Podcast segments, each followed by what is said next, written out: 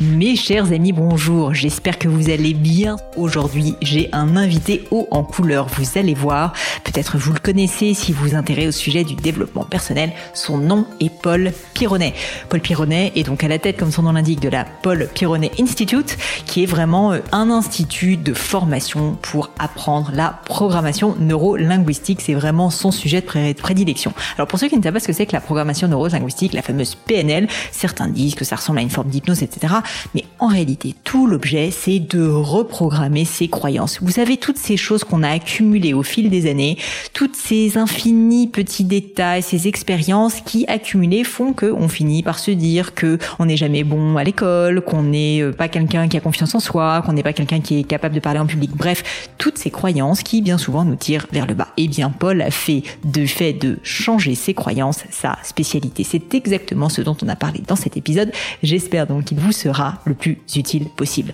Mais au-delà de ça, ce que j'ai vraiment apprécié, c'est qu'on a parlé de l'histoire de Paul. Et vous allez voir, elle est tout simplement incroyable parce qu'en fait, son parcours est vraiment la preuve même de l'efficacité de la PNL. Mais je ne vous en dis pas plus et laisse place à ma conversation avec Paul Pironnet. Salut Paul, je suis enchanté, enchanté d'être avec toi aujourd'hui. Eh bien bonjour euh, Pauline et bonjour à ceux qui nous écoutent. Euh, moi aussi, je suis très très heureux de te retrouver ça n'est pas la première fois qu'on se parle, mais j'ai encore énormément de questions pour toi et je suspecte que peut-être certaines personnes de mon audience ne connaissent pas encore. Donc ça tombe très bien. On va faire une interview en profondeur si tu l'acceptes sur ton parcours. Et pour tout te dire, euh, je me suis dit Paul que pour commencer, bah en fait peut-être le plus simple, ça serait qu'on revienne en arrière et que tu me dises bah, où tu es né, à quel endroit, euh, dans quel contexte t'as grandi, tu me parles un peu de ta famille. Enfin, comment était le petit Paul quoi? J'ai envie qu'on se projette un peu. Alors, je suis né en 1965, ce qui veut dire que j'ai 48 ans, je crois. Euh, je suis né à Bolène, en fait, mais dès quatre mois, je suis allé, enfin, j'ai suivi mes parents, puisque évidemment, à cet âge-là, je les, je les suis. Et je, j'ai la particularité d'être né dans une communauté qui a été fondée par un homme qui s'appelle Lanza Del Vasto, qui a vécu deux ans, euh, je crois, avec euh, Gandhi et qui a fait partie des, des, grosses autorités en France qui ont amené les mouvements non violents notamment euh, face à la guerre d'Algérie, à beaucoup d'autres euh, aberrations qu'il y a dans ce pays. Et donc, euh, en fait, lui était porteur d'un message sur voilà sur le de, Gandhi, on va dire de manière très très générale, sur la non-violence. Et puis il y a tout un ensemble de personnes qui se sont réunies autour de lui, dont mes parents, et qui ont finalement créé une communauté qui s'appelle la communauté de l'Arche de Lanza del Vasto. Faut pas la confondre avec l'Arche de Jean Vanier, qui est une autre communauté. Et euh, tout pour moi a démarré dans le sur les plateaux du Larzac, alors il y a, je crois qu'il y a deux choses qui ont fortement euh, marqué cette enfance euh, par cette particularité. C'est d'abord euh, être baigné dans un milieu fait de, de gens de, de, tout horizon, ce qui veut dire que j'ai été touché par deux choses. La, première, je pense, c'est la, c'est l'ouverture à la différence parce que vivre en communauté, c'est plus compliqué que vivre en société. On est tous les jours avec des gens qu'on n'a pas forcément choisi. Encore moi, j'étais enfant. Et puis la, la deuxième chose euh, importante, c'est euh, la probablement le fait d'avoir été très jeune, connecté avec des gens qui avaient fait des vrais choix de vie. Parce que pour hmm. beaucoup d'entre eux, ils avaient parfois quitté des postes euh, relativement confortables, mais pour suivre une vie qui les inspirait euh, profondément, qui avait du sens pour eux, qui n'était pas forcément plus facile sur un plan, on va dire, fonctionnel ou matériel, mais qui en tout cas été probablement beaucoup plus en résonance avec leurs valeurs. Et donc du coup, je pense que c'est ces deux choses qui m'ont marqué, qui ont probablement coloré beaucoup euh, toute mon histoire, cette notion d'ouverture à la différence et en même temps de, de connexion avec des personnes qui ont fait des choix de vie euh, importants en fait, qui mènent une vie qui, qui a du sens. C'est très intéressant parce que je pense qu'il y a beaucoup de personnes euh, qui nous écoutent qui se disent mais concrètement qu'est-ce que ça veut dire vivre en communauté? Et moi-même, je dois t'avouer que ne l'ayant pas fait, n'ayant pas eu cette euh, cette enfance si originale quand même, parce que c'est peu fréquent, euh, euh je, serais, je serais curieuse de savoir si tu peux nous décrire concrètement à quoi ressemblait la vie euh, à l'époque pour toi le petit Paul euh, en plus est-ce que tu étais le seul enfant? Est-ce qu'il y en avait d'autres? Enfin euh, tu vois pour qu'on visualise un oui. peu. Alors faut imaginer une, une grande bourrie c'était une grande grande maison même il y avait 9000 hectares de terrain avec euh, plusieurs petits hameaux. Il y avait une bonne centaine de personnes dont on pourrait dire allez 30% d'enfants. Euh, en tout cas pour ceux qui étaient présents toute l'année. Et puis euh, autour de ça, énormément de gens qui viennent et repartent, euh, tout ça parce que ils sont très touchés en fait par le message de, de Lanza del Basto et puis aussi des, des, mouvements, on pourrait dire un petit peu non violents, qui sont à l'époque organisés. Et d'ailleurs, pourquoi le plateau du Larzac? Parce que c'était une des causes de la défense du Larzac à un moment donné, puisque il voulait investir le Larzac pour faire des, des centrales et autres. Et donc euh, moi, petit enfant, bah, j'ai, pour moi c'est un peu des racines en or parce que d'abord il y a, on est, on est connecté à la nature, à une diversité. Bon, ce sont des gens qui sont d'une culture euh, chrétienne, même si toutes les religions étaient euh, accepté euh, là-bas. Donc c'est quelque chose de très ouvert, hein, la, communauté de l'Arche, avec beaucoup de gens qui s'interrogent sur le sens de leur vie, sur, euh, sur plein de choses comme ça, quoi. Alors moi, j'y suis pas trop conscient quand je suis enfant, parce que je suis, je suis enfant tout simplement. Donc j'ai été de 0 à 7 ans. Donc faut imaginer 9000 hectares de terrain, euh, les gens qui travaillent la terre, il n'y a pas, il y a pas d'électricité. Donc euh, moi, il n'y a pas de réseaux sociaux, il n'y a pas de réseaux sociaux, tout ça. Donc euh, moi je découvre euh, donc à l'âge de 7 ans en fait mais mais mon père qui était un des, des grands leaders de ces mouvements non violents et et en fait sollicité par la ville de Grenoble euh, par euh, Dubedou à l'époque c'était le maire, maire de Grenoble qui qui avait un grand grand projet qui était le projet de la ville neuve c'est un gros quartier de la ville de Grenoble c'était un peu les, les premières fois où on commençait à constituer des cités dortoirs avec 7000 logements concentrés à peu près au même endroit. On s'est vite rendu compte par la suite que c'était pas une très très bonne idée, mais mais sur le coup, il y avait un vrai projet et mon père a été sollicité pour euh, accompagner en quelque sorte ce, projet. Lui-même était prof de philo, prof de français, et puis il s'est fait en fait gardien d'immeuble pour être au contact de la population. Et autour de lui, il y a un certain nombre de personnes euh, comme ça qui bon, il était un peu connu à l'époque, donc euh, qui, qui, qui, qui gravitaient autour de lui. Il s'est créé une espèce de deuxième communauté, mais moins, moins rassemblée dans un seul et même lieu puisque nous on vivait dans un appartement. Donc du coup, pour moi, c'est un, un, un, champ de transformation dingue. Quoi. On, me, on me mettrait aujourd'hui dans un vaisseau spatial, il y aurait à peu près la même différence. C'est-à-dire, je découvre euh, l'électricité, je, je, découvre les voitures. Il faut savoir qu'elle est... Tu t'en rappelles de ça? Ça devait être dingue quand même. Euh. J'ai des, souvenirs très marquants parce que c'est ça a été marquant. Donc euh, donc c'est et c'était ouais c'était je, je, moi je vivais au 11e étage, j'avais jamais vu la terre de si haut. Euh, je me souviens qu'on descendait à l'Arche euh, sur le parking le dimanche pour voir une voiture et le top du top c'était en voir une démarrer. Donc là tout d'un coup j'étais entouré de, enfin bon, de, de bus, de voitures. C'est un truc de dingue. C'est la première fois que j'appuyais sur un interrupteur pour avoir de la lumière. Donc euh, voilà, faut, faut, comprendre un petit peu le, le, le choc, euh, enfin le choc, le, la, la, différence en fait énorme. Et puis en même temps, alors j'étais dans un environnement très très humain, très où les enfants, non pas qu'ils étaient rois, mais ils étaient très considérés. Je me retrouve dans une cité où là pour le coup, euh, bah, je découvre la violence, je découvre euh, donc la première année, je, je me fais assez vite. Euh, euh enfin, chahuté, ouais, chahuté euh, j'ai droit à quelques bonnes raclées en, en deux mots. Et puis avec les, les, les, jeunes, parce que moi j'avais pas l'habitude de partir en courant, mais et en fait, dans les, dans les quartiers, il y a, y a, beaucoup de violence avec les jeunes. Hein. C'est incroyable. Mm. Euh, c'est un peu sans limite. Et donc, euh, je, je, me souviens dans la cité, on descendait euh, sous, les grandes galeries, et il y avait tout là-dedans, hein. la drogue, euh, enfin, il y avait tout. C'était incroyable. Et donc voilà, moi je, je, je courais un peu là-dedans. Donc la première année, j'ai pris des bains. La deuxième année, j'ai commencé à comprendre comment comment il fallait réagir. Et puis la troisième année, c'était mes, mes premières actions de leadership, puisque j'ai commencé à réunir une bande de copains qui, voilà, parce que c'est comme ça qu'on qu'on s'en sort dans une cité. Et puis euh, voilà, euh, c'est beaucoup bagarré. Et puis euh, euh, entre 7 et 11 ans, enfin je veux dire, j'ai connu des moments un peu compliqués. Et puis mes parents après ont décidé de nous, nous sortir avec mon frère jumeau, parce que j'ai un frère jumeau qui s'appelle Pierre, Pierre et Paul. Et donc du coup, euh, voilà, on, on, a quitté en fait ce, ce, ce, quartier pour rentrer dans une autre communauté qui, qui a eu lieu à, à ce moment-là. Euh, et du coup, euh, je me suis retrouvé de, de, nouveau à la campagne et ma maman qui était tombée malade est décédée quand j'avais 12 ans en fait. Un cancer, quelque chose d'un peu compliqué. Et, euh, et du coup, euh, à ce moment-là, mon, mon, père a quitté cette deuxième communauté et puis euh, nous, dans cette deuxième communauté, il y avait beaucoup de jeunes ados euh, qui étaient là et donc du coup on a eu des tuteurs, des, un couple qui pouvait pas avoir d'enfants mais qui on s'entendait bien, voilà, qui nous ont euh, sur notre choix, hein, puisqu'on aurait pu suivre mon père, mais mon père a eu d'autres ambitions et euh, et avec son accord, en fait, on est resté avec eux, ce qui veut dire que on est revenu sur sur Grenoble, parce qu'on avait quitté un peu Grenoble, la campagne, puis on est revenu. Et là, j'ai eu une adolescence un peu un peu, un peu compliqué parce que la perte de ma mère, parce que les études un peu compliquées, enfin tout ça. Et en tu dirais que tu étais, euh, je sais pas si tu t'en rappelles, mais tu étais heureux à l'époque. Euh, ça avait l'air d'être quand même pas facile comme période. Euh, j'ai l'impression que tu as vécu beaucoup de choses. Moi, je me souviens pas d'avoir été malheureux. Je me souviens d'avoir euh, d'en avoir bavé, ça oui, mais malheureux, je sais pas. Par contre, jusqu'à 14-15 ans, euh, ça a été compliqué parce qu'il j'avais des tuteurs. En plus, eux, ils étaient investis dans une communauté, mais dans cette communauté, il y avait euh, des, des, des choses qui, pour moi, n'étaient pas très ok en termes de, de comportement. Euh, ils nous imposaient d'aller à la messe, des trucs comme ça. Enfin bon, moi, on a, mm. on a, on a fait vraiment de la résistance à tel point que, du coup, à 16 ans, avec l'accord de mon père et sous la responsabilité d'un frère aîné, avec mon frère jumeau, on a pris un appartement. Donc moi, j'ai à 15 ans. À 16 ans, ouais, 16 ans. À 16 ans. Ouais, à l'époque, j'étais encore en troisième.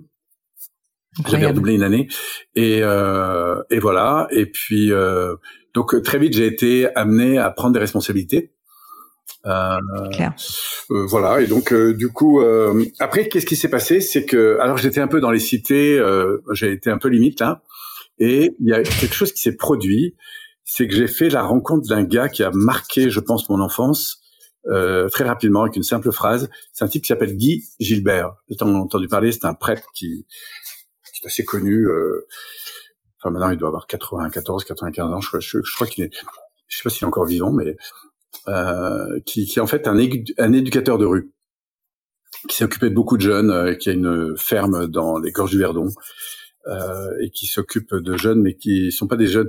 Enfin, c'est vraiment la délinquance avancée. Alors, c'est pas des problèmes de drogue, choses comme ça, mais c'est plus des problèmes de, de violence. Et euh, mm. en fait, il les remet un peu euh, sur, sur il les sur les rails. Et euh, il fait un travail fantastique. Et un jour, il est en conférence à Grenoble. Mon père l'avait fait venir, et moi, je suis là sur les marches de d'église. Là, je suis en train de rouler une, une clope. Et je lui dis, en gros, moi, tes trucs de curé, ça va pas trop m'intéresser. Je crois que je vais piquer un ou deux autoradios, je gagnerais mieux ma soirée. à. Et donc euh, là, il me regarde et avec vraiment un, un regard mais rempli d'amour, quoi. ça m'a été ébranlé par, par, son regard. Et il m'a dit un truc du genre "Écoute, Polo, tu sais, quoi que tu décides, euh, que ce soit de faire des conneries ou de faire le bien." Euh, il y, a deux choses qui vont se passer. C'est que si tu continues à, dénigrer ton environnement, c'est lui qui va se charger de te dénigrer à l'avenir. Si maintenant tu mets ton énergie dans quelque chose de beaucoup plus constructif, euh, même si tu souffres un peu de colère et de rage, euh, bah, sache que c'est l'avenir qui te portera en fait. Bah, bah ça, t'as as complètement le choix. Et va savoir ce qui s'est passé. C'est ton choix, ouais, toi. C'est mon choix. Mais c'était donné avec un, un, tel hmm. regard de, de bienveillance oui, c'est ça. Il n'était pas en train de te ah, juger, quoi. Il était en train de te, te, Il y avait quelque chose de. Il voulait te montrer quelque chose. D'incroyable, en fait, dans son, dans son attitude. Bon, toujours est-il que je suis pas allé piquer mes autoradios. Je suis resté au fond. J'ai aucun souvenir de ce qu'il a raconté. Mais par contre, je me souviens de ces deux minutes passées avant. Et ce qui s'est produit, alors on va savoir s'il y a eu un lien avec ça, mais c'est que deux ou trois mois après, j'ai eu une brèche qui s'est ouverte et j'ai pu aller faire du secourisme. Et euh, voilà, je me suis inscrit à un, un premier euh, week-end où je faisais du secourisme. Et là, j'ai découvert en fait euh, tout l'intérêt qu'on pouvait avoir de, de, faire des choses qui soient bonnes pour bah, pour, pour aider les autres, hein, qui étaient en difficulté. Et ça m'a tellement plu que de, de cours en cours, je me suis spécialisé dans tout ce qui existe en matière de secours. Donc j'ai fait un premier brevet, puis après une spécialisation réa, puis après j'ai fait, euh, je me suis spécialisé, je suis devenu formateur euh, national, enfin fédéral national, tout ça. Je me suis spécialisé en secours routier, aquatique, tout ça. Et en parallèle à ça, j'avais un, j'avais une phobie de l'eau, faut savoir, à, 12-13 ans. Et j'ai un pote qui euh, était dans la même association et qui me dit ah écoute viens donc faire un surveillant de baignade mais alors moi j'avais une telle peur de l'eau je dis non jamais je pourrais faire un truc pareil et figure-toi qu'il m'a tellement convaincu que je suis allé au premier week-end, il y en avait deux. À la fin du premier week-end, j'ai dit non mais jamais je reviens, c'était tellement terrible. Horrible. Ah, mais j'ai eu peur de me noyer dix fois. Enfin bon bref, c'était euh, l'horreur. Et euh, il m'a tellement euh, soutenu en fait, tellement que j'ai refait le deuxième week-end. Et va savoir ce qui s'est passé. J'ai obtenu mon surveillant de baignade. Et quand je suis rentré chez moi, j'avais tellement, mais tellement souffert de, de, de l'eau, en fait, que j'ai eu l'impression d'avoir, euh, j'avais la reconnaissance de la sécurité civile qui m'avait donné un diplôme, là, l'attestation, un diplôme, quoi. Enfin bref. Euh, et me voilà que je pouvais aller euh, faire de la surveillance dans les colos et trucs comme ça. Alors du coup, il m'a rebranché mon pote là, suite à ça, il m'a dit eh, viens, on s'inscrit à un, ce qu'on appelle un BNSSA et puis finalement un surveillant euh, maître nageur. Et je sais pas pourquoi j'ai dit oui en fait. Et euh, du coup, euh, pendant trois semaines, euh, j'ai appris dans les bouquins comment comment nager. J'ai je vais passer des tests d'entrée. Et il se trouve, je, je, me souviens encore, il y a des maîtres nageuses qui faisaient passer tout le monde. moi, je voyais des gars de Grenoble Natation qui passaient, qui nageaient comme des dingues. Je dis mais jamais, jamais. Enfin bon, bref, j'arrive au dernier moment et la, la fille qui me contrôlait s'appelait Isabelle, je m'en souviens encore. Et elle me sort, il fallait faire à trois, euh, trois fois 25 mètres dans, dans, des nages différentes, tu vois. Et elle me sort tout juste en me tendant la pêche, la, la perche pour me sortir de l'eau tellement j'étais une catastrophe. Et là, elle me dit, mais Paul, jamais je peux te prendre dans ce cours de mon c'est pas possible, quoi. Et là, je, je sais pas ce que je lui raconte, mais je lui écoute, euh, voilà, je, je, vais être entraîné, j'ai deux maîtres nageurs qui vont me prendre en charge, j'ai acheté tous les bouquins, je vais me mettre à fond là-dedans. Et, et je l'ai tellement bassiné qu'elle m'a dit à la fin, il me dit, écoute, c'est ton argent en fait, hein, parce que ça coûtait quand même euh, 1500 francs à l'époque, mais ça ferait 1500 euros aujourd'hui. Bah ouais. Et, et, et, assez, ouais, je vais avoir 16 ans, je crois, à peine. Voilà. 17 ans, je vais avoir 17 ans parce que j'avais calculé que pour passer maître nageur, il fallait avoir 18 ans. Et euh, je le passais euh, quelques mois après mon anniversaire. Bref, me voilà embarqué dans ce truc-là et je me mets à nager comme un dingue, à faire du sport comme un dingue, euh, deux heures par jour. Euh, voilà, à côté de ça, je voulais devenir euh, pompier, donc euh, je me dis tiens, je vais aller faire un métier au lieu de continuer en seconde, comme m'avait fortement conseillé. Je me dis non, non, je vais aller faire un BEP pour euh, acquérir tout de suite un métier manuel, parce qu'à l'époque, je voulais même partir en, en Afrique. Enfin bref, et en parallèle à ça, euh, il y a eu le secours, euh, euh, mon maître nageur que j'ai raté la première année, mais que j'ai repassé la deuxième année. Après, je me suis spécialisé en sauvetage en mer, côte dangereuse, et puis j'ai commencé mon premier boulot, c'était ça entre quand même un comble pour un petit jeune, quand même un comble pour un petit jeune qui avait peur de l'eau, quoi. C'est quand même dingue cette histoire. Un truc de dingue. Enfin, je pourrais passer des heures à te raconter ces deux années, mais c'était mais, mais tu vois, ce que je trouve fou dans ton histoire, c'est, c'est euh, quand même, euh, et je te remercie d'avoir partagé ça parce que je peux imaginer que c'est pas un des souvenirs toujours faciles, cette enfance euh, qui, a, qui, a, eu l'air d'être autant a bavé, quoi. Mais, mais, en même temps, il y a eu à ce moment des clics quand même, j'ai l'impression, où tu as pris conscience de quelque chose. Ah ben oui, il y avait une lumière au bout du tunnel. Et je pense que j'étais porté par cette idée qu'enfin, j'allais trouver dans cette vie une raison d'être là, quoi. Enfin, un métier qui allait me plaire, où, où j'allais voir du monde, j'allais être utile à, à, des personnes, parce que hmm. les cours tels que je les suivais, moi, je voyais aucune utilité à ça. Enfin, on m'avait pas donné euh, beaucoup de sens à tout ça. Et puis, euh, et puis voilà. Donc, je me suis accroché à travers euh, mes cours le soir, euh, le lycée la journée, et puis, et puis j'ai réussi ces trucs. J'ai passé mes, enfin, toute une série d'examens, de, de trucs, et finalement, le, le, sauvetage en mer m'a ramené parce que je me suis retrouvé donc euh, sur des postes euh, assez grand danger sur la, côte euh, atlantique. Et là, il s'est passé un truc qui est très important, c'est que j'ai changé complètement d'environnement. Et je me suis retrouvé dans des fonctions. Hmm. J'étais euh, bon sauveteur, sauveteur qualifié, chef de poste, chef de plage, chef de secteur. Enfin, je suis monté assez vite grâce à, à tous mes toutes mes certifications et puis à un entraînement de, de dingue. Et euh, et du coup, je me suis retrouvé dans, une, dans des fonctions de à haute, assez haute responsabilité quand même, euh, travaillant avec la mairie, les pompiers du coin, la gendarmerie nationale. En plus, il y avait quand même des liens assez forts avec eux. On faisait de l'héliportage, l'hélitroyage, tout ça, fait tous ces trucs. Donc, je me suis retrouvé avec des, des fonctions, euh, voilà, qui, qui m'ont fait, je crois, beaucoup de bien euh, quant à la, la reconsidération de moi-même. Mais malgré tout ça, tu vois, ce qui est dingue, c'est que j'étais complètement insécurisé intérieurement à travers le regard extérieur. Ce qui veut dire que pour moi, c'était presque une question de survie que de réussir, de réussir, de réussir. Mais même si j'ai pu passer énormément de, de strates hein, qui ont demandé un, un, boulot de dingue, un investissement de dingue, euh, même ayant réussi à travers tout ça, eh bien c'est curieux, mais j'avais psychologiquement toujours cette même insécurité intérieure à l'égard du Tu veux dire que tu avais la... T'avais l'impression de ne pas être à ta place, d'être un imposteur, qu'ils allaient découvrir. Que... Ouais, alors c'était pas tellement imposteur, mais j'ai l'impression que je valais pas grand-chose, tout le temps.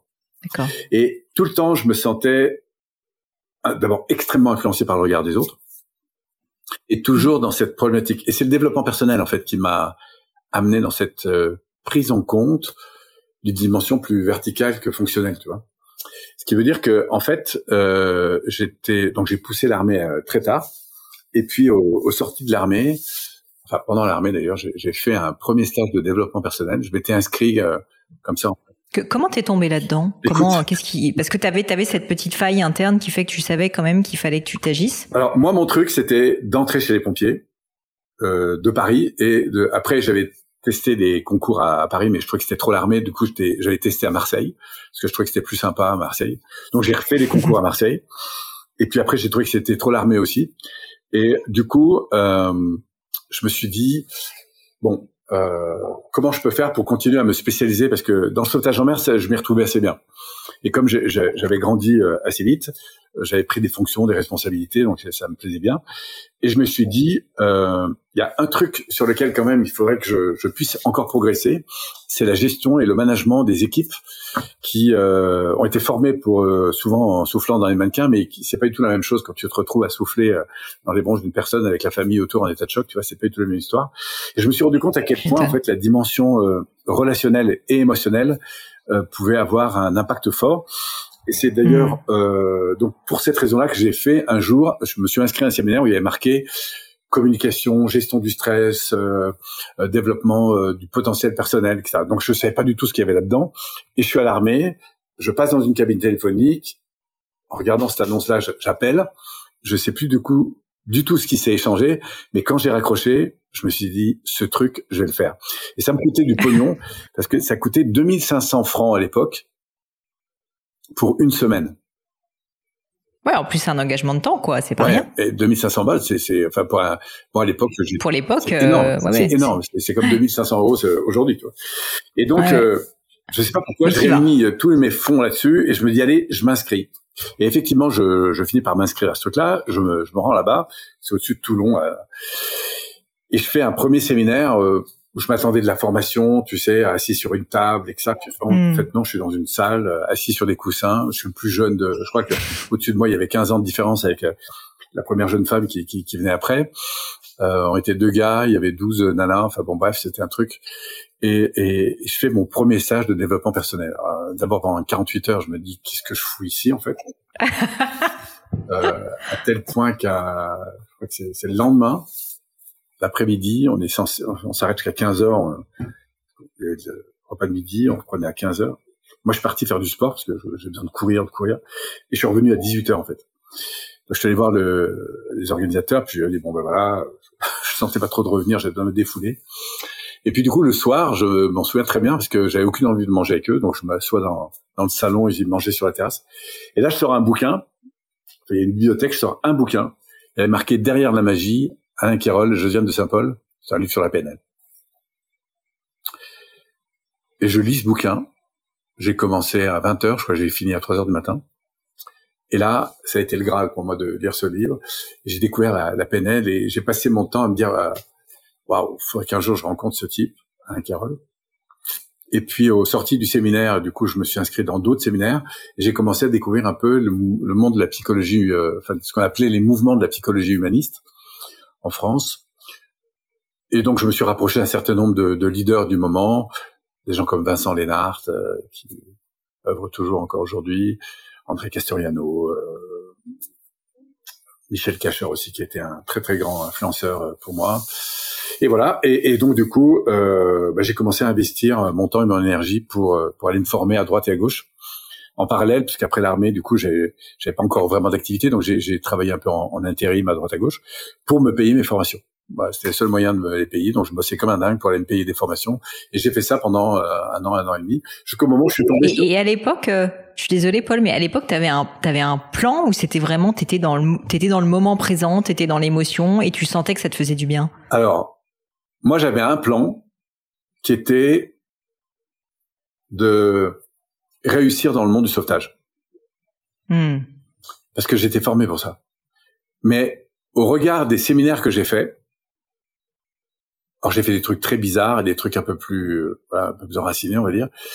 Mais j'ai surtout rencontré une diversité de personnes. Des gens complètement farfelus, mais des gens qui étaient vraiment aussi très intéressants. Et notamment à travers les intervenants que j'avais, je me disais, waouh, non seulement ils font un truc qui est top, l'humain, le développement humain, tout ça. Mais en plus de ça, au regard de ce que moi je payais, multiplié par le nombre de participants, bon, je savais pas qu'il y avait des charges à l'époque, mais je me dis, mais en plus c'est lucratif, quoi. C'est-à-dire que moi j'ai mmh. envie d'aller rebosser pour me repayer un séminaire, et eux ils ont juste été payés en fait pour un séminaire. Ils vont mmh. recommencer. Et là, je me suis dit, mais c'est ça que je veux faire, en fait. Du coup, euh, au début, je me voyais absolument pas faire de la formation, parce que je me sentais absolument pas à la hauteur, jusqu'au jour où j'ai, il y en a un de, de toute la bande qui s'appelle Michel Cacheur, et c'est un des gars que j'ai, j'ai le plus admiré pour sa présence. C'est un type qui me plaisait parce qu'il avait monté 17 entreprises dans des activités différentes. Il était, euh, il était comptable ou expert comptable, je sais plus, euh, juriste en même temps. Enfin, et il avait un, un, un panel dans le développement personnel que je trouvais, mais et puis une façon d'être, de penser et d'interagir avec moi qui me faisait à chaque fois grandir. Quoi. Et je le trouvais mais d'une pertinence. Et du coup, un jour, je décide de monter en stop le, voir. Il habitait sur Compiègne. Et euh, je discute avec lui pour euh, voilà, savoir un peu de quoi j'aurais besoin pour pouvoir un jour peut-être euh, devenir formateur. Donc je me souviens que je l'appelle. Ça aussi, c'était une histoire. C'était une grande leçon de vie aussi. Euh, donc il me dit, ben, bien sûr, Paul, viens donc à la maison. Il y avait une espèce de vieille ferme euh, euh, retapée, quoi. Et, euh, et j'arrive le mercredi, je me souviens. Et puis il me montre machin, il me dit, bah, ok, installe-toi. Et puis moi, je lui dis, bah voilà, quand t'as un moment, j'aimerais bien qu'on parle un peu de mon avenir professionnel, tout ça. Il me dit, bah quand tu veux, Paul. Bon, très bien.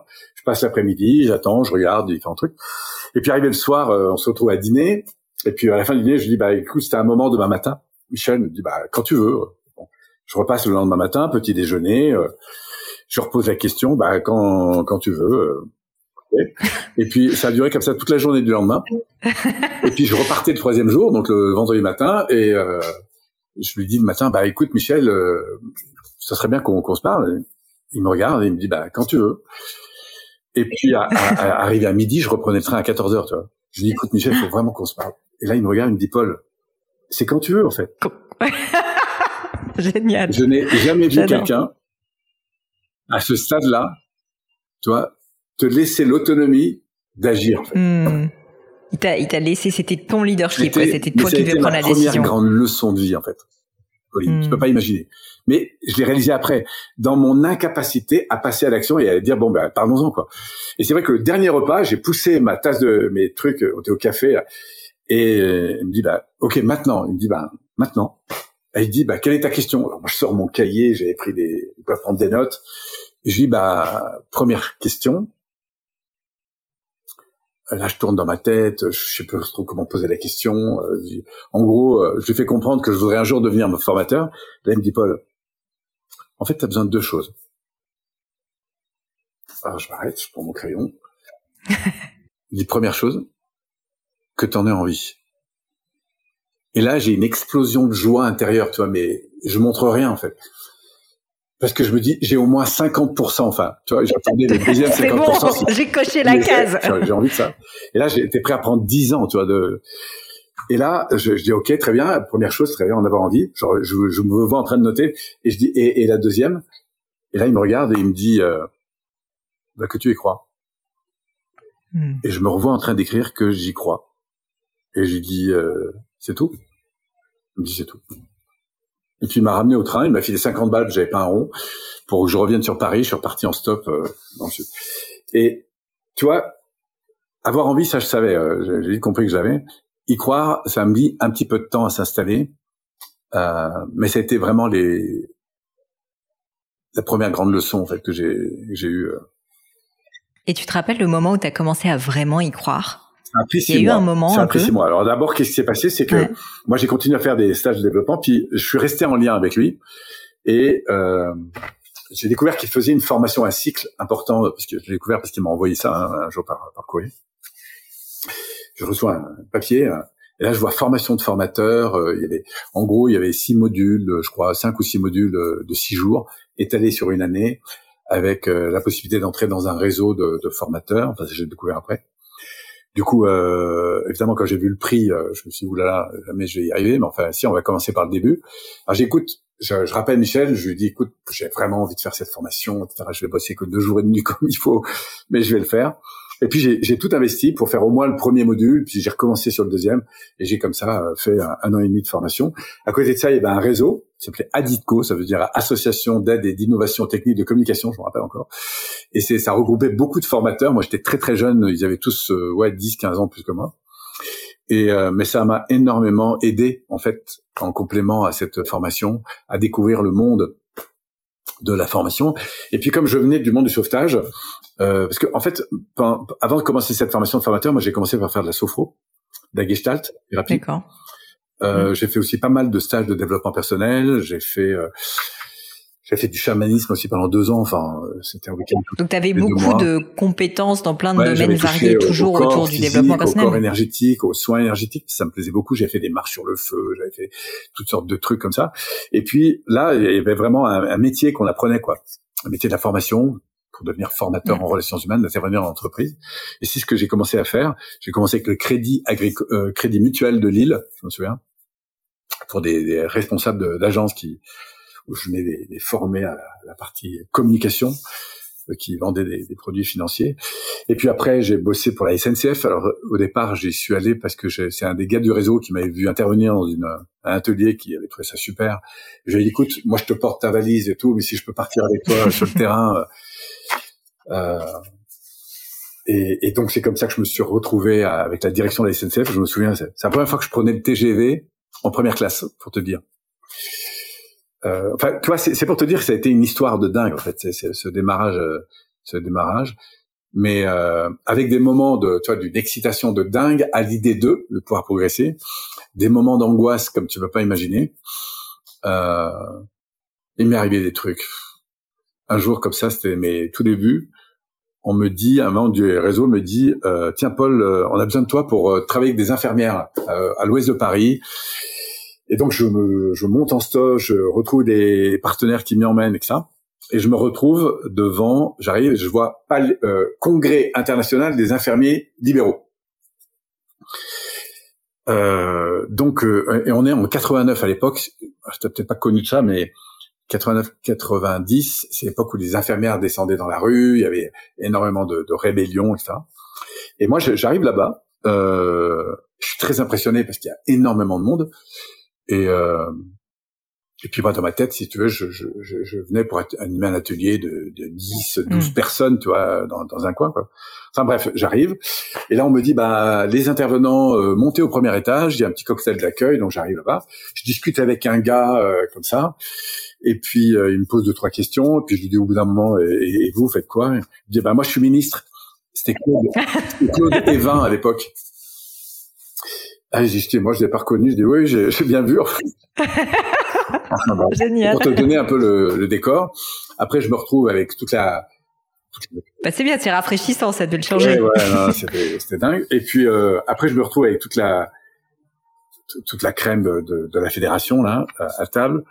Je me souviens, c'était un peu comme dans le Titanic, tu sais, tu regardes comment les gens mangent pour savoir dans quel sens tu prends les couverts. Euh, enfin bon, c'était un monde de dingue. Et c'est la première fois qu'après j'entendais mon nom dans tout l'hôtel tu sais, salle 101, Paul Pironnet, à 14 heures, etc. J'arrive dans la salle, et je cherche la salle, tu vois. Alors moi, j'attends une salle, 15 chaises. et puis, je trouve pas la salle. Et puis, la, femme, elle me dit au premier non, mais revenez au bout, là, c'est au fond, là-bas. Alors, je reviens au bout. C'est la grande. Et là, je vois une immense salle. Je dis, non, c'est pas possible, c'est pas ça.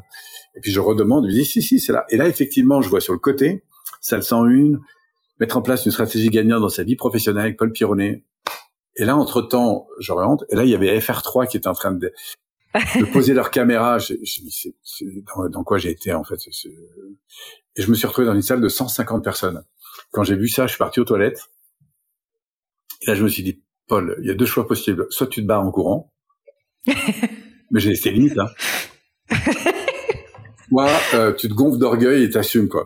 Et à l'époque, je me souviens, il y avait un film comme ça qui, qui a été pour moi un peu ressource c'est Top Gun. Mm. Ah, ça a l'air de rien. Il y a une séquence, tu sais, où il vient d'avoir un accident avec son pote qui est mort. Il est les deux mains sur le lavabo, il y a son patron derrière. Hein. Et je repense à cette scène et moi je suis aux toilettes exactement dans la même configuration. Et là je me dis, Polo, tu as décidé au fond de, réussir dans ce métier, tu as deux choix possibles. Soit tu tiens tout, soit tu donnes tout. Et je me suis gonflé de d'énergie là. Et puis euh, j'y suis allé. À l'époque, j'avais pas encore la PNL, mais j'en ai fait sans le savoir. Enfin bref, j'arrive et j'ai fait une superbe animation pendant toute l'après-midi. Enfin bref, tu vois, ça a été des, des moments euh, incroyables. L'histoire est folle. L'histoire est folle. Et, plus incroyable encore, pour, pour, te donner, euh, c'est que je me souviens que la semaine d'après, j'étais revenu à Grenoble et j'allais. Euh, donc moi, je visitais énormément d'entreprises, tu vois, pour développer mon activité. Et j'avais rendez-vous à l'OPAC. À l'OPAC, c'est un origine de d'HLM. Je devais rencontrer la DRH. Et j'étais là avec ma R5 sur le parking, dans ma R5. Écoute, j'étais pétrifié de peur. Et c'était très drôle, parce que c'était drôle. Dans, ma tête, je me disais, mais c'est incroyable. Il y a une semaine, tu es devant 150 personnes à Paris dans un congrès, et là, tu, pour l'autre, as peur dans ta voiture à l'idée d'aller voir une personne dans un... Et là, je me suis dit, le cerveau, c'est quand même un truc de dingue. Enfin bref, c'est pour te dire comme ça que j'ai eu des moments euh, assez, euh, assez, assez incroyables. Je voulais te demander, Paul, euh, déjà, je te remercie parce que tu es super honnête et, et c'est quand même assez rare. Donc, euh, je, te remercie de partager vraiment ce que, ton vécu et, tes émotions de l'époque. Mais on sent qu'en fait, tu as, accompli énormément de choses, énormément de chemin. Et aujourd'hui, quand on voit bah, tout ce que tu as construit avec et sans la PNL, d'ailleurs, c'est pas que la PNL, mais on sent que tu es quand même beaucoup plus euh, sûr de toi ou en tout cas apaisé qu'à cette époque où franchement, euh, t'en menais pas large, quoi, d'après ce que je comprends. Est-ce que tu pourrais euh, euh, pour les personnes qui nous écoutent, qui je pense se reconnaîtront dans ton parcours, euh, nous dire euh, qu'est-ce que combien de temps ça t'a pris pour que tu te sentes enfin mieux? C'est peut-être pas toujours parfait, mais tu te sens quand même mieux. Et puis aussi les actions que tu as mis en place concrètement, ça va pas se faire en un tour de main, j'imagine, mais mais que tu nous prennes un peu par la main pour nous parler de ça. Alors, ça a pris un petit peu de temps euh, et c'est jamais fini. Alors l'insécurité, en fait, ce qui s'est passé, c'est que à travers notamment euh, bah, le développement personnel que j'ai pu faire, notamment avec la Gestalt d'abord, il y a beaucoup de, de retours en arrière, parce que le principe de la Gestalt, c'est d'accueillir des émotions, notamment des émotions qui sont un peu perturbantes, et de revenir un peu sur l'histoire qui a généré ça. Après, ce que j'ai trouvé en PNL, c'est un c'est un accent beaucoup plus orienté sur la recherche de ce que l'on veut plutôt que revenir à la, à la, source de ce qui a provoqué ce qu'on veut pas. En fait, en gros. Oui, t'es pas sur la compréhension, t'es plus sur comment est-ce qu'on change les choses, quoi. La PNL m'a énormément aidé à, à, à, retrouver ce monde émotionnel, mais en, en en devenant davantage l'acteur, l'auteur, en me disant, bah, mm. tu sais, Polo, euh, c'est la première fois qu'on m'a dit en PNL, en thérapie, on venait toujours revenir à, à l'origine des problèmes. Et quand j'ai découvert la PNL, on m'a dit, tu sais, Paul, si tu veux de la confiance en toi, bah imagine simplement que tu que tu l'aies cette confiance, ça se passerait comment en fait? Et là, on m'a appris à rééduquer en fait la manière de processer, hein, de penser, de, de euh, en me réorientant beaucoup plus sur des solutions, sur des valeurs, sur euh, sur des orientations solutions, euh, sur des comportements positifs, etc. Et du coup, ça a remis euh, le, le, curseur dans l'autre sens. Alors qu'avant, on venait sur les problèmes, là tout d'un coup, mm. on venait toujours à la source des problèmes, et là tout d'un coup, on allait vers des solutions. Et ça, pour moi, été euh, très très important comme comme switch. Et ça m'a donné énormément d'accélération. Donc ça, c'est le premier point. Et concernant plus particulièrement les émotions, ce qui s'est passé, c'est que moi, j'ai lutté contre les émotions. Donc j'ai appris à être de marbre dans toute situation. Et je sais encore l'être. Mais ce qui s'est passé, c'est que j'ai beaucoup appris parce qu'on me l'a montré, parce qu'on m'y a invité, parce que parce que j'ai appris à aimer en fait beaucoup plus la, la, la dimension émotionnelle. Pourquoi? Parce que avant j'étais un peu comme un fer humain, tu vois, c'est-à-dire je j'étais porté par le fait de faire pour avoir, pour performer. Et j'ai tout donné dans ce domaine-là. Le problème, c'est que quel que soit mon niveau de réussite, j'avais beaucoup de mal à accepter l'idée que j'étais quelqu'un de bien. Ou si tu me disais que j'étais quelqu'un de bien, je te disais bon, ouais, c'est sympa, mais au fond de moi, dans ma réalité hmm. psychologique, sur le coup, ça me faisait du bien, mais la réalité, c'est que je me reconnaissais pas là-dedans. J'avais beaucoup de mal à reconnaître ça. Et donc, du coup, la, la, la PNL m'a ouvert, en fait, à ce, à cette fragilité, à mettre des mots là-dessus, à, à les exprimer, et en fait, peu à peu, d'en faire quelque chose de puissant, en fait. Euh, et ça a pris pas mal de temps, tu vois. Euh, j'ai presque envie de dire que depuis cinq ans, ça a encore pris une autre dimension, cette faculté d'aller accueillir et d'exprimer. En fait, tu vois, j'ai beaucoup euh, dans, dans, mon enseignement euh, été assez fonctionnel. Ça fait 4, 5 ans, 6 ans maintenant peut-être que que je, je donne beaucoup plus de place à mon histoire. Avant, ça me dérangeait. Je me disais, ça intéresse personne, tout ça. Et en fait, je me rends compte aujourd'hui, quand je fais des conférences, je suis plutôt moi de nature à être un formateur, à enseigner. Et depuis pas mal de temps, notamment grâce et avec mes, mes amis euh, québécois là, euh, j'ai beaucoup grandi dans la manière de, de parler en fait de aux gens. Euh, pas seulement leur te montrer vulnérable. Voilà, j'ai appris à, à, accueillir cette vulnérabilité et à l'exprimer davantage. Et très curieusement, alors que il y a des fois j'ai fait des conférences, tu vois, où j'ai raconté un bout de ma vie, et puis le reste du temps, ben, j'ai fait l'apport pour lequel euh, j'avais envie de dire. Et au regard des, des retours qu'on me redonnait, on me dit Apollo, quand tu nous as parlé de ta vie, t'es, ça m'a tellement touché, ça m'a tellement. Le reste était intéressant, hein, Polo, mais alors, la partie sur tes, voilà. Et hmm. tu vois, j'ai écrit aussi des livres. Euh, mes derniers livres, j'ai donné plus de contenu euh, en lien avec ma vie, notamment dans les premières parties du livre. Et beaucoup m'ont dit, mais tu sais, Polo, tes concepts c'est bien, mais alors, la partie sur ta vie, c'est vraiment top. Tu, devrais refaire encore un, un volume là-dessus, etc. Bref, donc euh, ça, ça, fait que 4-5 ans en fait, tu vois qu'en fait je donne plus. Que tu t'es mis à, plus euh, te, te, livrer sans, quoi. sans forcément euh, non plus en, en, jouer trop parce que hmm. parfois aller un peu dans l'excès dans ce domaine. Voilà, donc je, je, suis tout à fait capable de voilà d'exprimer de quand j'ai de l'émotion, j'aime l'émotion. J'aime aujourd'hui être touché par un film, j'aime toucher. Euh, moi, quand je pleure, quand je suis au cinéma, c'est que le film était bon. Quoi, euh, quand je finis un séminaire ou quand je parle avec des gens et que, que je suis touché euh, aux larmes, je trouve ça tellement beau que. Voilà. Bon, en même temps, même si je sais aller dedans, je, je, je, je, me laisse aller dedans quand je suis vraiment touché par, par ce qui se passe. Bien sûr. Bref, en tout cas, voilà. Donc, je pense qu'il y a eu, pour répondre à ta question, une une appropriation, une conscientisation à la fois de ce que je vis, ce que je ressens, un peu comme on apprend à goûter euh, les goûts, les parfums, euh, etc. Bah, je pense que l'ouverture à, à, la dimension euh, neuro-émotionnelle m'a beaucoup euh, aidé à accueillir toutes ces dimensions. Et aujourd'hui, j'ai la profonde certitude que, euh, certes, on a besoin évidemment des états positifs, tu vois, pour grandir, pour avoir confiance en soi, être porté, déterminé, tout ça. Mais ce qui nous fait le plus grandir, c'est l'accueil des, des, zones de frustration qui vont s'exprimer par bah, par toutes sortes de sentiments, euh, sentiments d'insécurité, de peur, de doute, euh, d'angoisse, de, de, colère, de, de, tristesse. Je pense que c'est les éléments les plus forts en fait pour euh, pour grandir aujourd'hui. Alors non pas en se noyant dedans, hein, bien sûr, mais en, mais en apprenant à l'accueillir et puis aller chercher derrière justement, justement ce que chacune de ces émotions révèle.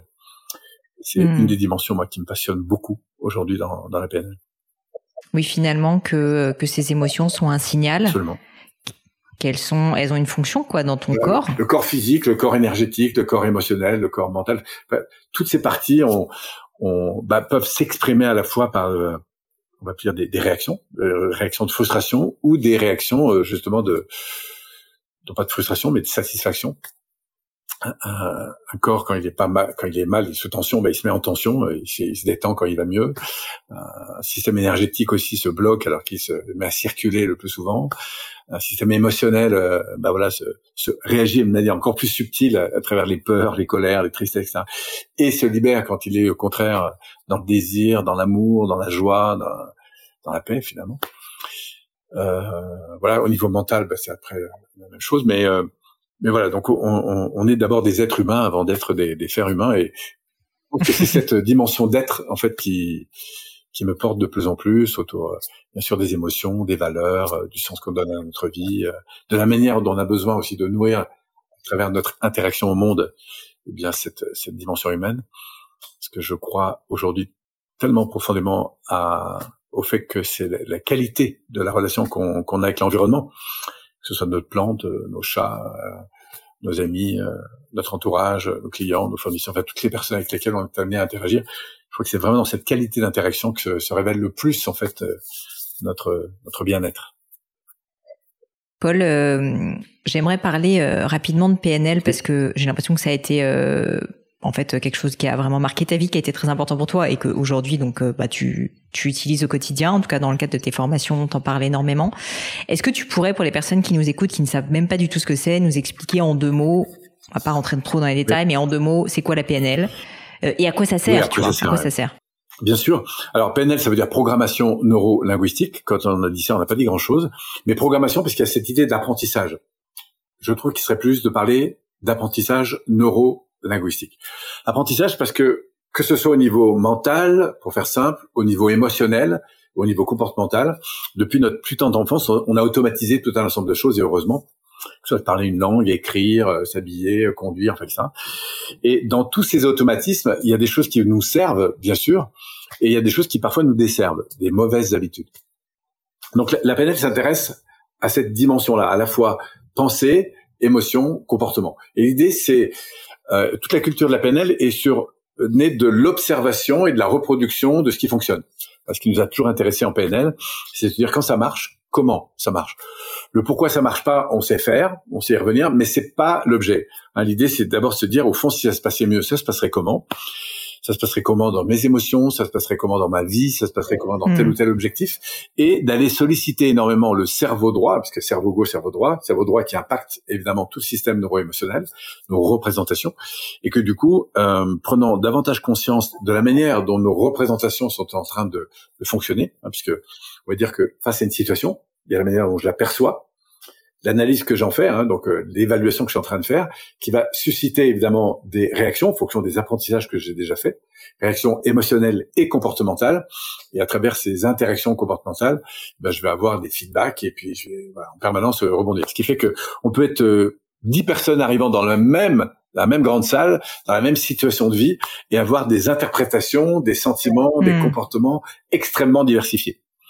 Et nous, qui viennent en fait de plein de petits détails de l'enfance et de la vie où on a accumulé plein d'expériences. Tu peux te pointer un jour euh, dans, dans, une soirée ou à une assemblée euh, et pas du tout être là en fait, euh, tu vois. Euh, et en fonction de la perception que tu auras des choses, du sentiment dans lequel tu as, tu es, la manière dont tu vas réagir, bah il y a des choses qui vont devenir. Euh, soit tu vas être plutôt apaisé et en général tu as plus de chances de de beaucoup mieux fonctionner soit il peut se passer des choses qui te mettent en tension, en colère, euh, hmm. et du coup d'avoir des réactions internes qui vont euh, évidemment colorer tes, tes réactions euh, externes, en fait, en gros.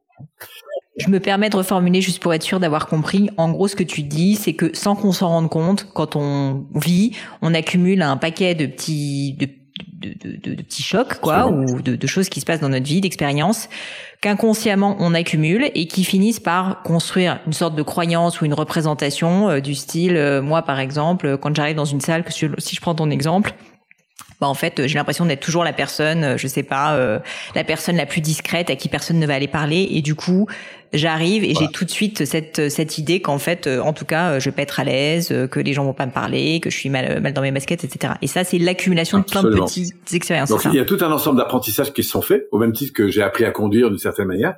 Et du coup comme mon cerveau il adore deux choses un ce qu'il connaît mm. et deux ce qui est confortable. Hmm. Donc du coup, euh, soit moi je suis mené par une conscience de quelque chose que je veux vraiment, et du coup, bah, je vais parce que j'ai, euh, je suis porté par une vision, des valeurs et un savoir-faire que je vais euh, travailler de plus en plus pour aller chercher ce que je veux euh, développer. Si par exemple je veux investir dans le développement d'une entreprise, bah, il y a une volonté d'aller servir. De... Donc il y, a, quelque chose qui va me motiver. Et bien sûr que les croyances dans lesquelles je suis, les sentiments dans lesquels je suis, vont interférer en permanence dans mon regard que bah j'ai, la manière d'évaluer, etc. Et il y a des jours ça va bien se passer, c'est super. Et puis il y a des jours il y a le vent qu'on a de face hein, qui, qui vont nous empêcher d'avancer.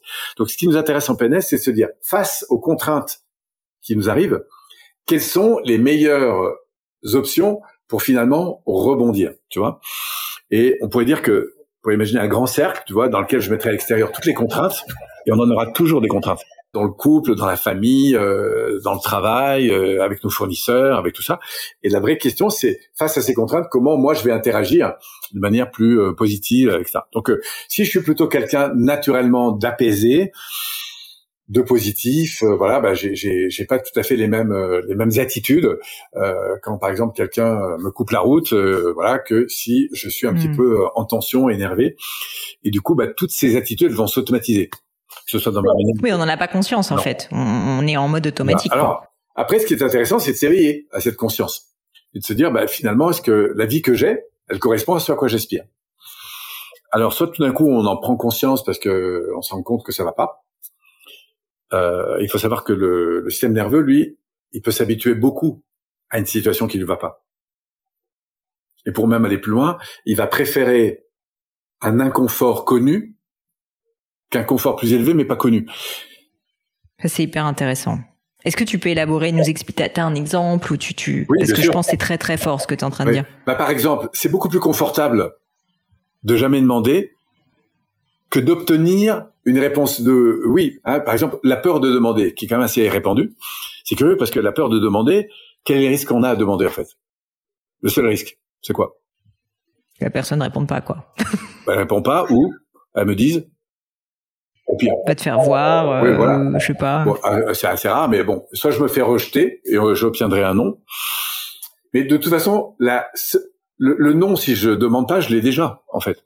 Hmm. Donc la seule réponse que je puisse avoir, que je n'ai pas, c'est un oui. Alors après, il y a tout le la manière évidemment. Ça, c'est vrai intellectuellement, mais émotionnellement, c'est pas tout à fait ça qui se joue. Pourquoi? Parce que mon inconscient, mon, préconscient, mon inconscient, ce que je vis intérieurement, bah face à l'idée de demander, il y a plein d'enjeux émotionnels qui vont se jouer en arrière-plan et qui vont être dont il va être plus confortable de rester dedans parce que ça c'est connu Sauf s'il y a tout d'un coup une pression extérieure ou quelque chose qui fait qu'il y a un important qui va faire que je vais oser demander. Si par exemple c'est pour sauver un de mes enfants, euh, toi, il y, a plein de gens qui vont faire plein de choses et qui le feraient jamais. Mmh. Tu vois, dans d'autres circonstances. Donc, ce qui est intéressant, c'est et c'est là que la PNL, euh, pour moi, m'a énormément aidé, c'est à comprendre quels sont ces leviers en fait qui vont faire que je vais passer dans une action plus constructive, positive. Voilà qu'est-ce que je veux faire de ma vie, quelles sont les valeurs qui sont les miennes, vers quoi j'ai envie de m'orienter, euh, quels sont les comportements? D'une certaine manière, si je comprends bien, tu arrêtes de subir ta vie, tu décides plus, en tout cas tu essayes de décider dans quel sens tu vas aller, en tout cas d'essayer d'oser aller dans ce sens. Absolument. Alors, j'ai envie de dire, toutes les approches d'évolution personnelle nous y conduisent. La PNL travaille plus sur la, la manière dont le cerveau et le système nerveux fonctionnent en permanence. Donc le fait de mieux comprendre comment cette mécanique fonctionne, permet euh, évidemment bah, d'aider, enfin de, déjà moi de m'aider à sortir de plein de situations qui sont compliquées. Ouais. Euh, donc à, à, repasser à l'action, à agir, à être plus apaisé dans certaines situations. Euh, donc ça ouvre à, la qualité de la relation qu'on a avec soi-même déjà, qui est, qui est essentielle. Euh, si on veut améliorer sa relation au monde, il faut commencer par améliorer la sienne. Par exemple, s'écouter, en se dire tiens, qu'est-ce qui se passe, euh, sur quoi euh, c'est quoi mon ma frustration là maintenant? Euh, Qu'est-ce que derrière ça est important à mes yeux? Et puis j'ai pas besoin forcément d'avoir une frustration pour pour découvrir qu'il y a des importants qui sont là. Donc je peux apprendre à me poser des bonnes questions sur ce que sont mes valeurs, sur vers quoi j'ai envie d'aller. Euh, parfois je me rends compte que je bosse beaucoup par exemple et je me dis bon bah c'est super de bosser Polo, mais au-delà de ça, euh, c'est quoi le final derrière? À quoi t'accèdes mmh. en fait? Donc le fait de pousser un peu plus loin ces, ces champs de conscience, bah, ça permet de rééquilibrer sa vie aussi sur différents aspects. Donc, et justement, Paul, euh, juste pour que ça soit un peu concret, et ensuite j'aimerais qu'on passe à, à d'autres questions euh, plus sur, toi euh, pour terminer sur la PNL, mais pour les personnes qui nous écoutent, je pense qu'ils voient un peu à quoi ça sert, mais mais ils vont pas apprendre à être un spécialiste de PNL en deux secondes. Ça, je pense qu'on peut le dire, c'est évident. T'as as, dédié toute ta vie, mais concrètement, ça, ça, ressemble à quoi de faire de la PNL dans la pratique en fait C'est quoi les actions? Enfin, qu'est-ce qui se passe C'est quoi? C'est la, la, première chose qu'on va faire, par exemple, en PNL, une fois qu'on a, on a découvert un peu ce que c'était, sur quoi ça s'appuie, donc l'idée d'évolution qui est en grande partie liée à notre relation, qui sous-tend par nos émotions et nos croyances. Bon, une fois qu'on a compris un peu ça, en gros, euh, imagine un triangle. Hein. Au centre, tu as tes, tes, valeurs. Devant, euh, pointe en haut, euh, devant toi, tu as, l'avenir, en fait, ce vers quoi tu veux tendre. Ça peut jouer dans les quelques secondes, dans les minutes, les heures, les jours, les mois, les semaines, les années. Hein. C'est ton avenir, ce vers quoi tu tends. Tu auras un deuxième angle qui est plus ta, ta vie intérieure. À quoi t'aspires, euh, comment t'as envie d'être, quels que soient les contextes. Et puis enfin, tes relations avec l'environnement.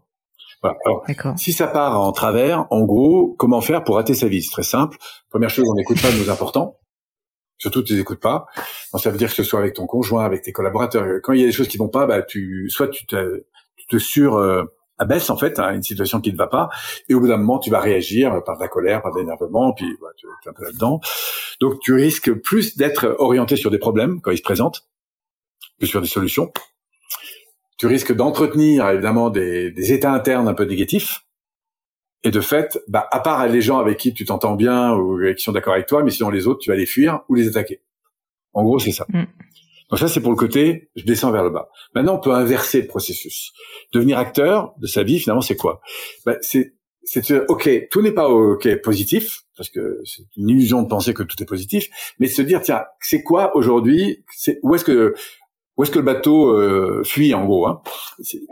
C'est quoi le problème majeur que j'ai aujourd'hui? Quel est le point sur lequel j'ai besoin de progresser? Est-ce que c'est ma santé? Est-ce que c'est mes relations? Est-ce que et au fond, si demain ce problème qui se répète un peu se passait mieux. Ça se passerait comment? Alors, ça peut être la difficulté de gérer une relation compliquée avec un membre de ma famille, ça peut être avec mes enfants, ça peut être avec mon conjoint, ça peut être avec un collègue de travail. Et s'il y avait une situation qui habituellement a une tendance à me tirer un peu vers le bas, ce serait quoi? Je pense qu'il y a pas mal de gens qui pourraient répondre à cette question. Une fois qu'on a euh, isolé ça, on va dire, bah, on se rendra compte que l'appareil neurophysiologique aborde la situation toujours de la même façon. Oui, ça se répète, quoi. Si moi, j'aime pas faire ma réunion euh, du lundi matin parce qu'à chaque fois c'est compliqué avec mon boss, etc., eh bien, je réaborde cette situation de la même façon. Tu vois? Et ce qui va être intéressant en PNL, c'est qu'on va se dire, tiens, bah, plutôt que réaborder ça, et si ça se passait autrement Et si je programmais le système nerveux de manière autrement Donc là, on est première technique de base que les gens doivent apprendre, c'est comment revoir une situation sur un plan neurosensoriel, voir, entendre, ressentir une situation qui se passerait au mieux pour moi, malgré la contrainte.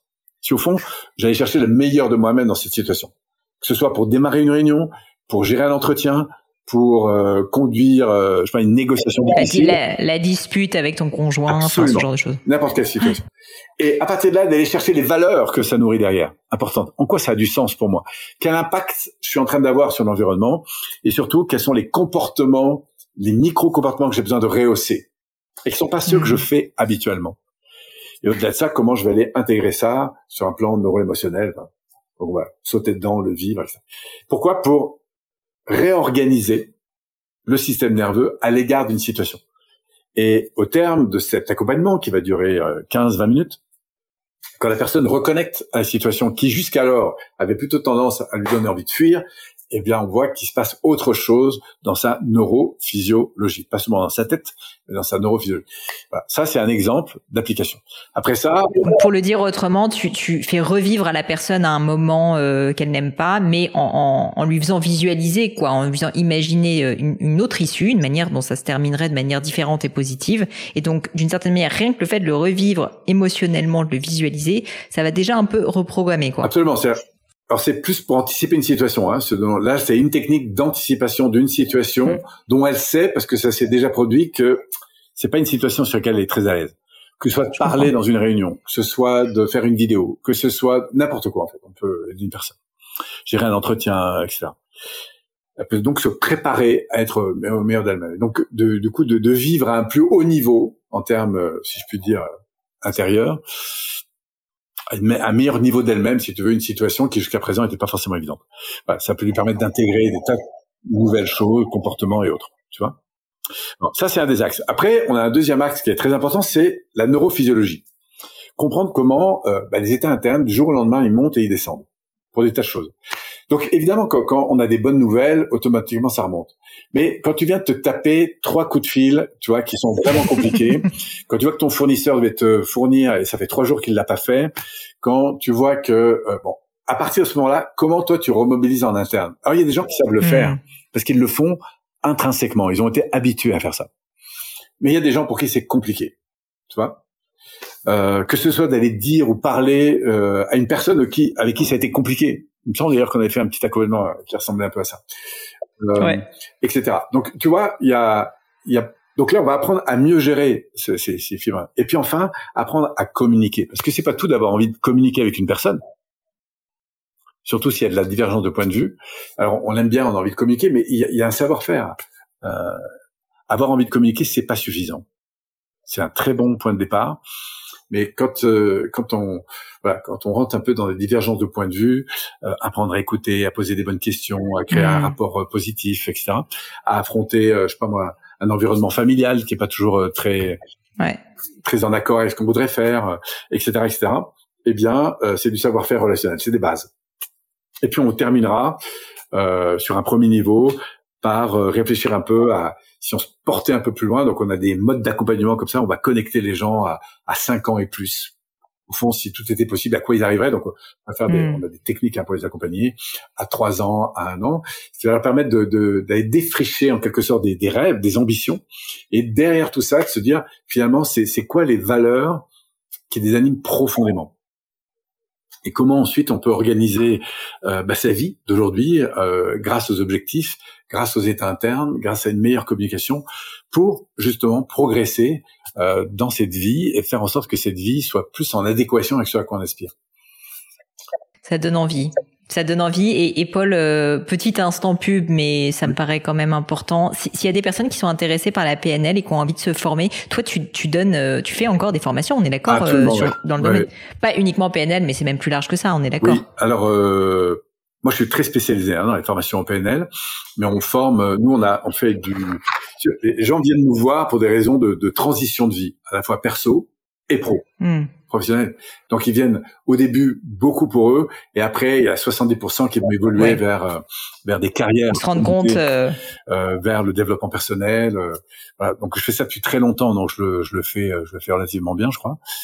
Euh, je fais ça. Bah, tu, tu me l'as même fait à moi en séance. C'est encore au moment où on fait cette interview, ça sera pas encore publié, mais à un moment donné, je suis passé à la casserole et c'était c'était très fort. Ouais.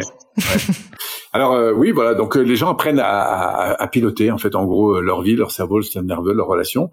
donc on a des sessions de trois jours, c'est le premier niveau. Après il y a session de six jours. Après il y a un niveau de dix jours et après il y a un 18 jours. Donc tu vois, c'est c'est longue formation.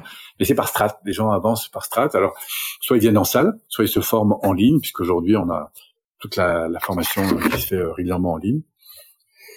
Et puis on a énormément de gens qui depuis qui depuis des années sont venus nous voir euh, qui ont fait des, des, gaps de transformation assez importants euh, dans leur vie. Je pense à des gens comme David Laroche, comme euh, en fait tellement qui sont tous ceux qui ont qui ont touché, enfin qui sont aujourd'hui un peu des, des, leaders du marché, ont tous fait à un moment donné de la, de la PNL, alors soit avec moi, soit avec d'autres. mais mmh. voilà, c'est bah, Paul, écoute, euh, en tout cas, je mettrai les liens, ça c'est sûr, vers euh, tous tes réseaux et, et, ce que tu donnes comme contenu, parce qu'il y a aussi beaucoup, beaucoup de contenu que tu donnes euh, gratuitement. Et puis, si on va aller plus loin, bien sûr, on, peut aller, on peut aller faire des formations. Mais pour terminer, j'aimerais, j'aimerais te poser des dernières petites questions perso. J'appelle ça mon crible. La première de ces questions, euh, c'est euh, est-ce que dans ta vie tu as vécu un grand échec? Et si oui, est-ce que tu peux en parler et me dire qu'est-ce que qu'est-ce que ça t'a appris? Oui, mon plus gros échec, hein, j'en ai vécu un certain nombre, mais le plus gros c'était euh, à la fin, parce que j'ai commencé par faire 10 ans d'école de PNL entre 90 et 2000. Et là, j'ai subi euh, une très grosse contrainte euh, pour des raisons administratives. Il faut savoir que j'ai co-développé avec un Kérol d'école de PNL dans cette première décennie, grosse décennie d'activité. Après, j'ai fait Cohésion internationale pour la deuxième décennie et Paul Piron Institut pour la troisième grosse décennie. Je suis en 2020. Hmm. Donc euh, entre 2000 euh, et pardon, dans les années 2000, j'ai eu un, un gros souci, c'est que pour des raisons administratives, j'ai perdu énormément de prise en charge formation. Enfin bref, j'ai fait une perte de 130 000 mmh. francs à l'époque, parce qu'on était en francs, pour une société qui fait 50 000 francs de euh, capital. Bah du coup, euh, il y a le tribunal du commerce qui descend. Enfin bon bref, c'est euh, à l'époque j'avais 280 mètres carrés de bureau sur Grenoble, j'avais 7 salariés temps plein. Enfin, c'était la grosse boutique. On rayonnait la PNL dans plus d'une dizaine de villes en France. Et là, bah, ça a été le gros écroulement en fait de, de tout ça. Euh, et euh, qu'est-ce que ça t'a qu'est-ce que ça t'a appris cette période euh, Enfin, ça devait être hyper dur. quoi. Ça a été extrêmement dur, surtout qu'après dix ans de PNL, je peux te dire que la, la gifle était assez importante. Alors, ce que ça bah, m'a appris, parce que je suis vraiment retombé très très bas. Euh, j'ai même fini chez un psychanalyste à un moment donné euh, qui m'a filé des cachets tellement j'avais mal. Bon, ça a duré deux jours, j'ai tout envoyé au, au panier et j'ai tout repris. C'est-à-dire, j'ai repris ce que ça m'a appris. C'est j'ai j'ai plus jamais enseigné la PNL de la même façon. Pourquoi? Parce que j'ai repris tout ce que j'avais appris et je l'ai bossé comme un dingue. Revenir sur les valeurs importantes qui étaient les miennes, quel était le projet massif que je voulais reconstruire, comment chaque jour j'allais mettre le paquet pour pouvoir agir et étape par étape remonter la pente. Euh, j'ai continué d'animer des séminaires à perte pendant deux ans parce que euh, il y avait des gens qui étaient engagés, donc les gens n'ont pas su ça à l'époque. J'ai négocié avec tous mes partenaires et je remercie encore Psychologie Magazine, qui était un très gros partenaire, m'avoir soutenu pendant plus de quatre mois sur des publications alors que je pouvais plus les payer, parce que c'était comme ça que je pouvais redémarrer. Donc je, suis reparti en, en fait sous mon nom, comme j'étais en société au nom de Paul Pironnet, euh, qui s'appelait cabinet Paul Pironnet. Donc du coup, j'ai pu repartir en Paul Pironnet profession libérale, quoi, en gros, sans que les gens se rendent compte en fait euh, du transfert. Mm. Et ça a été les années les plus noires de ma vie parce que voilà, et ce que j'ai le plus appris, c'est à quel point euh, certes, la, la, contrainte était forte, mais elle m'a, elle m'a reconsolidé, reconsolidé vraiment sur, sur des fondamentaux qui sont euh, le besoin de, d'abord que, que, quand on veut, c'est possible. Donc, je sais ce que c'est que traverser des galères. J'en avais déjà eu avant, mais là, c'était vraiment une, très costaud. Euh, c'est possible de repartir, c'est possible de, de, de, faire, quelles que soient les contraintes, en fait, c'est toujours possible d'avancer. Euh, ce que j'ai appris aussi, c'est à quel point euh, il y, a des lois qui régissent tout dans une organisation, dans une entreprise, et c'est très très important d'y être euh, euh fortement euh, attentif, parce que nul n'est malheureusement Nul n'est censé ignorer la, loi. loi hein, mais, mais par contre, c'est compliqué de la connaître en fait. Donc, il faut faire très attention en tant qu'entrepreneur, parce que voilà. Donc euh, il y a des process, il y a des trucs. Il faut, il faut être vraiment solide sur sur, sur l'organisation, sur l'économie, sur. Voilà. Donc j'ai j'ai appris à, à revenir vers mes fondamentaux. Mais la, la, la plus grosse euh, chose que j'ai appris, c'est c'est la manière dont on peut, euh, quelles que soient les contraintes, reconsolider euh, autour de ses valeurs, de sa vision, euh, ses projets et, et de redémarrer quoi qu'il se passe. Paul, qu'est-ce que tu trouves beau? Dans la vie Peut-être au sens euh, littéral ou une, en métaphore, bien sûr, hein, c'est pas forcément esthétique. Alors, ce qui m'émeut le plus, ah, moi, je, je, suis plus j'avance, plus je, je suis dans l'éveil des sens. Voilà. Euh, que ce soit parfum d'une fleur, euh, la beauté d'un tableau, euh, le, le, toucher, de, voilà, euh, l'éveil des sens. Je ouais, m'émerveiller de, de, la beauté de ce monde. Et je trouve que la, la nature est quelque chose de plus, plus je la regarde, je, je, regardais un ruisseau encore il y a quelques jours, euh, j'étais fasciné par, par les, les, les micro-détails. Enfin, je, je, trouve qu'il y, y, a rien d'imparfait quand on regarde la nature. Il n'y a pas un endroit euh, qui, qui, qui, est pas qui est pas beau en fait. Voilà, alors je suis peut-être un peu taré, mais mais voilà, je crois que c'est la nature peut-être c'est la chose la plus belle que, que j'imagine. À l'inverse, est-ce qu'il y a des choses qui t'irritent? Est-ce qu'il y a une chose qui t'irrite assez profondément? Ouais, la, la, la, justice et la maltraitance euh, des dominants dominés. Hein. C'est quelque chose j'ai beaucoup de mal ça. La, la, la, maltraitance humaine quand, quand, quand, pour son intérêt personnel on, hmm. on, exploite, on, on écrase ou on maltraite euh, le vivant, c'est très compliqué pour moi. Est-ce qu'il y a une, euh, une, citation, une maxime ou même, enfin, tu vois, des, des mots que tu aurais entendus euh, qui t'ont particulièrement marqué, peut-être que tu te répètes de temps en temps, que tu pourrais partager avec nous? Ouais, il y a une phrase que, que je répète souvent. Je pensais qu'elle était de moi à l'origine, mais je crois que c'est pas de moi. c'est que euh,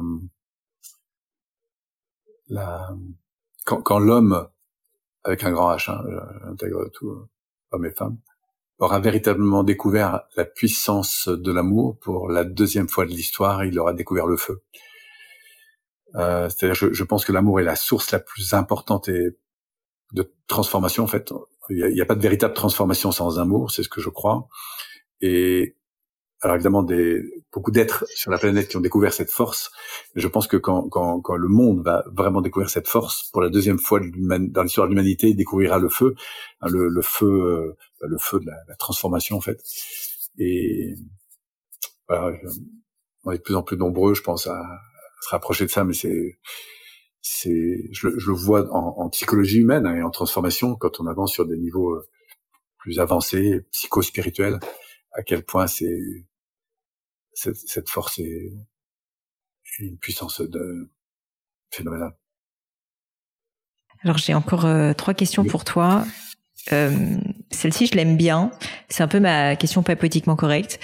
Euh, Est-ce que tu as une croyance qui est controversée? C'est-à-dire que globalement, tu te rends compte que le monde ne partage plutôt pas ton avis sur un sujet? Alors, je suis pas sûr que le monde partage pas mon avis là-dessus, mais pour moi, euh, on trouve tout et son contraire partout.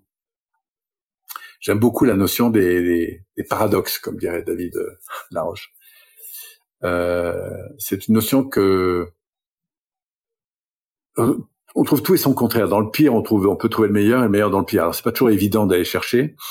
Il y a cette idée qu'il y a, alors l'affaire du cadeau caché, tout, tout, le monde a entendu parler de ça, mais mais c'est c'est quelque chose euh, hmm. auquel je crois profondément. C'est-à-dire, quelle que soit la situation, euh, il y a des avantages et des inconvénients. Il peut m'arriver la plus belle chose qui soit, il y a des avantages et des inconvénients.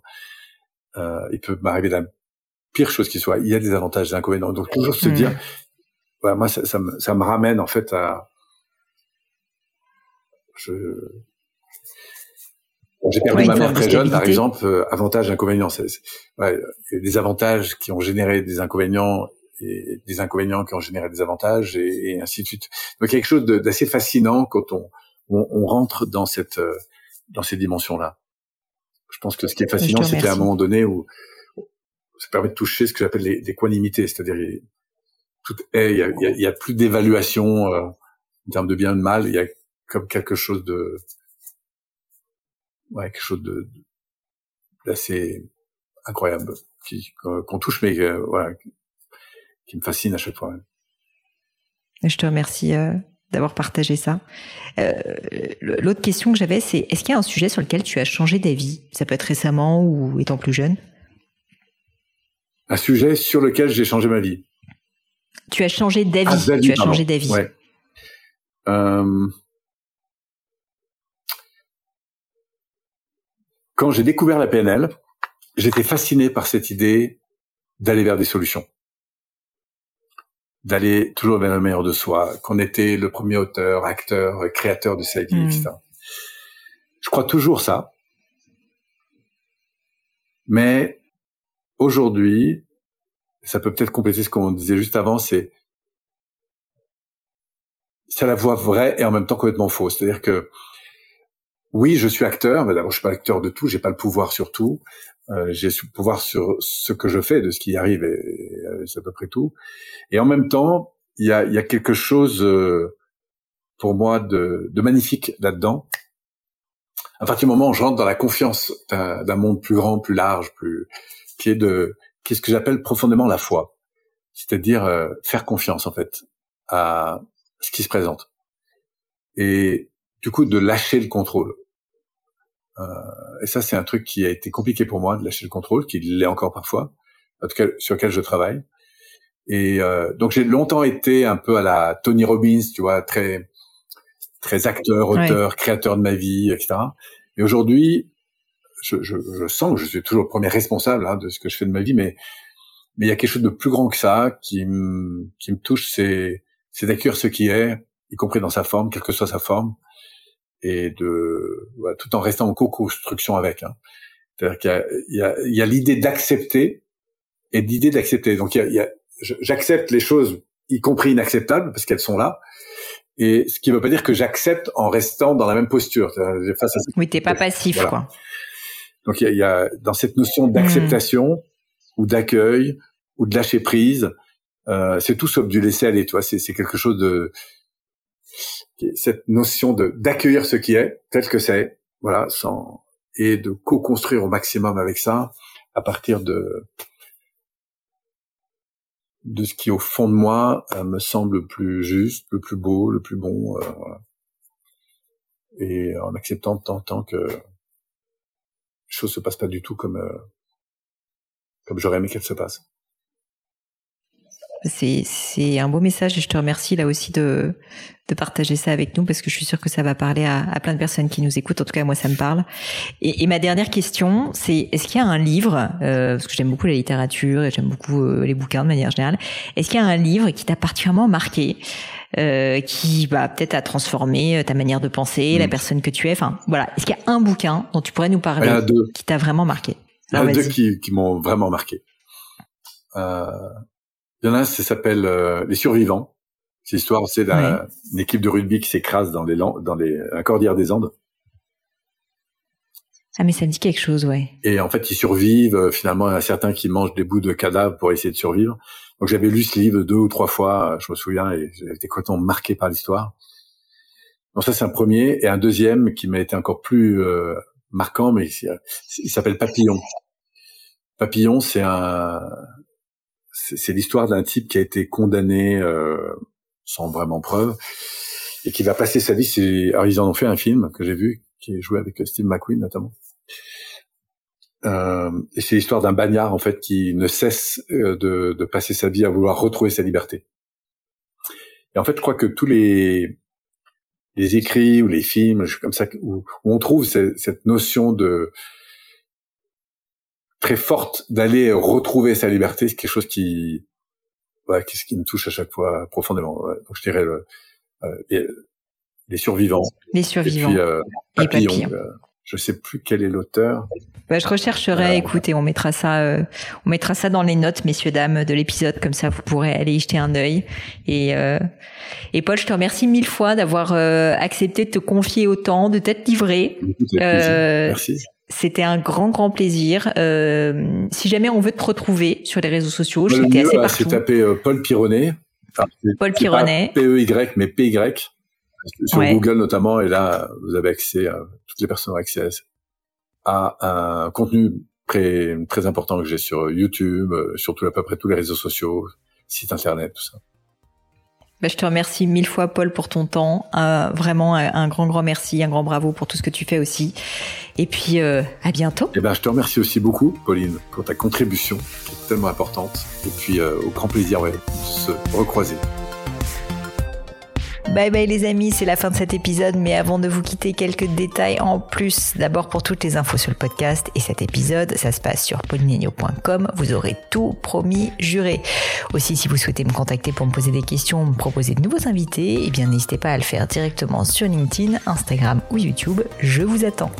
Enfin, encore mille merci de m'avoir écouté jusqu'ici, j'espère de tout cœur que ça vous a plu et je vous dis à très vite pour un nouvel épisode.